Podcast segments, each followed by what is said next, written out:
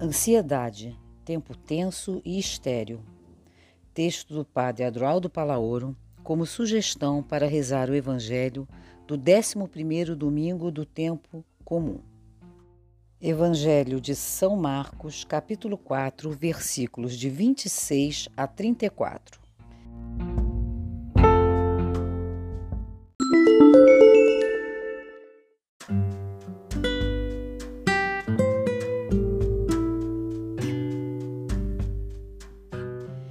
A semente vai germinando e crescendo, mas ele não sabe como isso acontece. Marcos 4, versículo 27. O mundo no qual vivemos, feito de códigos e números, de tecnologia e de anonimato, de frios cálculos e de robôs telecomandados, conduz a uma vida em contínua aceleração. Isso faz com que todos adoeçam de ativismo, de competição, de eficientismo. O excesso de informações tira o sabor das coisas, instaura uma cultura que não flexibiliza a vida interior e o recolhimento, não cultiva afetos, emoções e sentimentos. Tal como Marta, andamos inquietos e perturbados com muitas coisas, mas uma só é necessária. Segundo Lucas, capítulo 10, no versículo 41.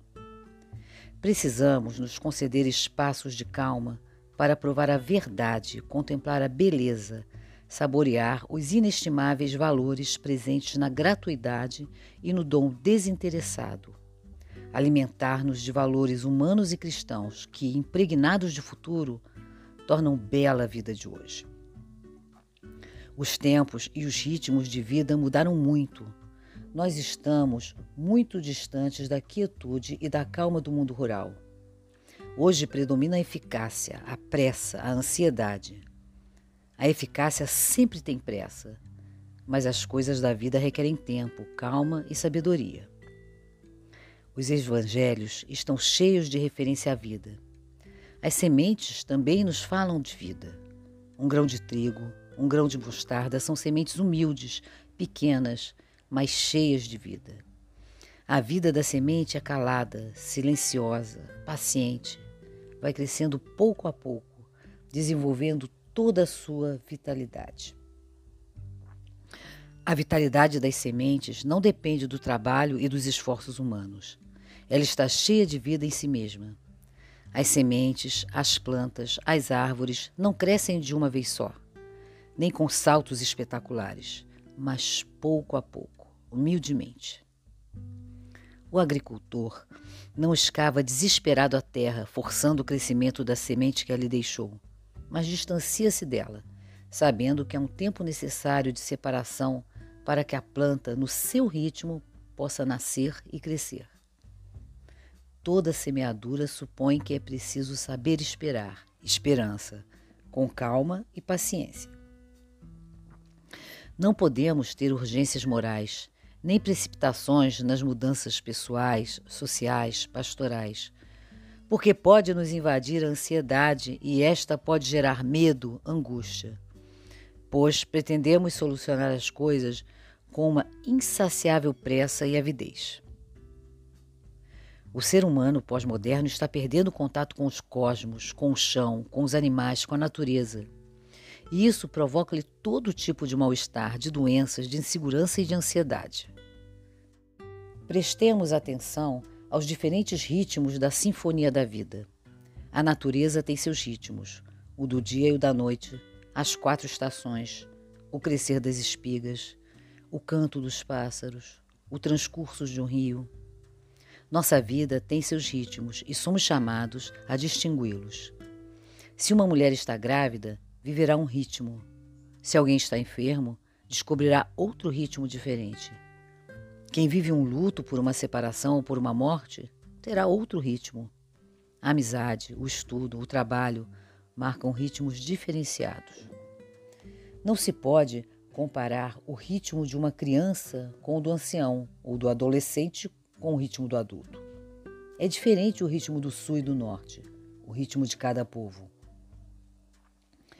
Quando forçamos o tempo biológico para apressar demais o passo e antecipar recursos para uso imediato, O gasto da energia envolvido na operação pode arruinar nossa própria vida. Há um defeito na atividade que costuma tirar de nós riqueza espiritual e convertê-la num ativismo insensato, sem vida interior e sem criatividade. Trata-se da ansiedade. O nosso eu profundo é ferido por um permanente estado de alerta, exigência de obrigações pendentes e expectativas à espreita. Estamos perdendo aquela paz essencial nas profundezas do nosso ser, aquele repouso sem preço, no qual os elementos mais delicados da vida se renovam e se confortam. As demandas, a tensão, a pressa da existência moderna perturbam e destroem esse precioso repouso. Esse nervosismo chamado ansiedade é uma espécie de pressa interior permanente. Sentimos uma necessidade imperiosa de resolver rapidamente todos os problemas, como se todas as coisas fossem urgentes e indispensáveis. É um problema relacionado com o tempo. Tratamos a vida com a mesma ansiedade que se abate sobre nós, nos cinzentos corredores de espera, nas filas administrativas, nos engarrafamentos de trânsito tornamos-nos viciados em assuntos rapidamente fechados, incapazes de acolher o surpreendente novo que o sabor da vida insistentemente propõe.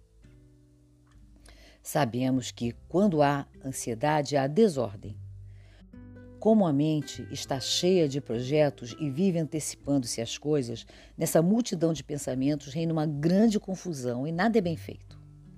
Além disso, a ansiedade nos torna superficiais, porque nos leva a passar rapidamente de uma atividade a outra, sem nos aprofundarmos em nada. O coração ansioso não é capaz de deter-se em coisa alguma, não suporta quietude e assim não pode apreciar o sabor mais agradável das coisas.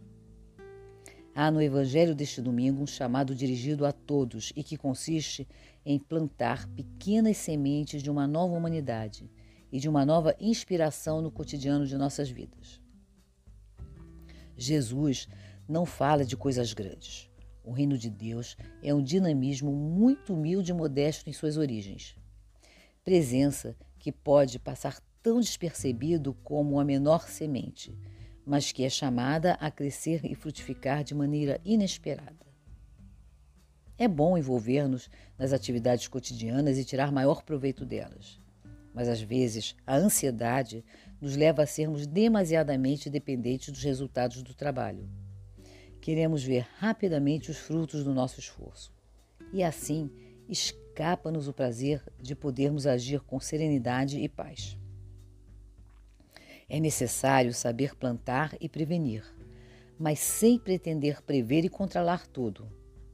É uma grande sabedoria saber desfrutar das pequenas coisas que temos, o que podemos fazer agora, sem pensar nas que não temos.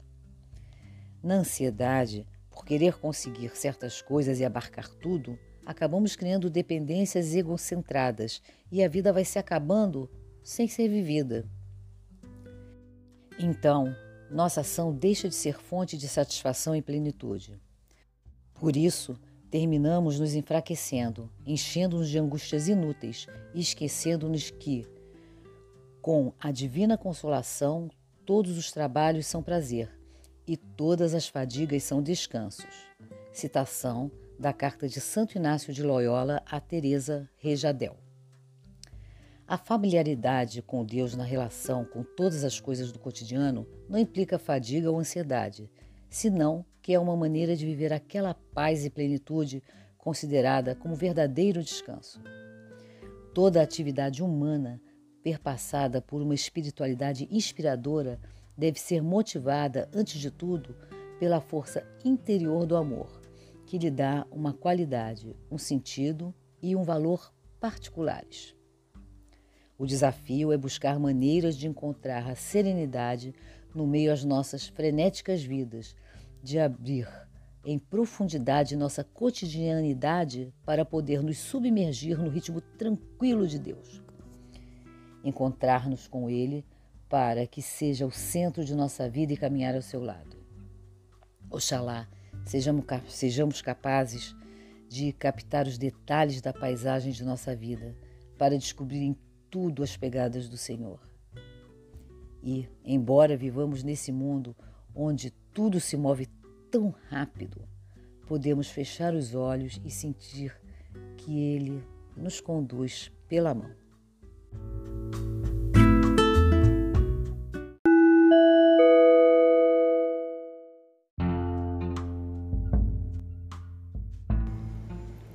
Pontos para a oração. Tente escutar o universo infinito, acima, abaixo, ao seu redor.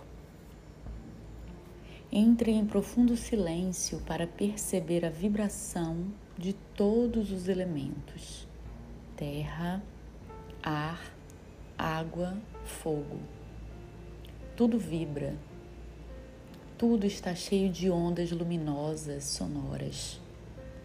Tudo é silêncio e tudo é escuta. Sinta-se presente no meio deste diálogo entre céu e terra, para escutar, falar e orar. Seu ritmo cotidiano é marcado pela ansiedade, pressa, estresse Há espaço para o silêncio, a contemplação. A partir do silêncio do seu coração, plante no seu cotidiano sementes de humanidade, proximidade, acolhida, compaixão, paciência, paz. Boa oração.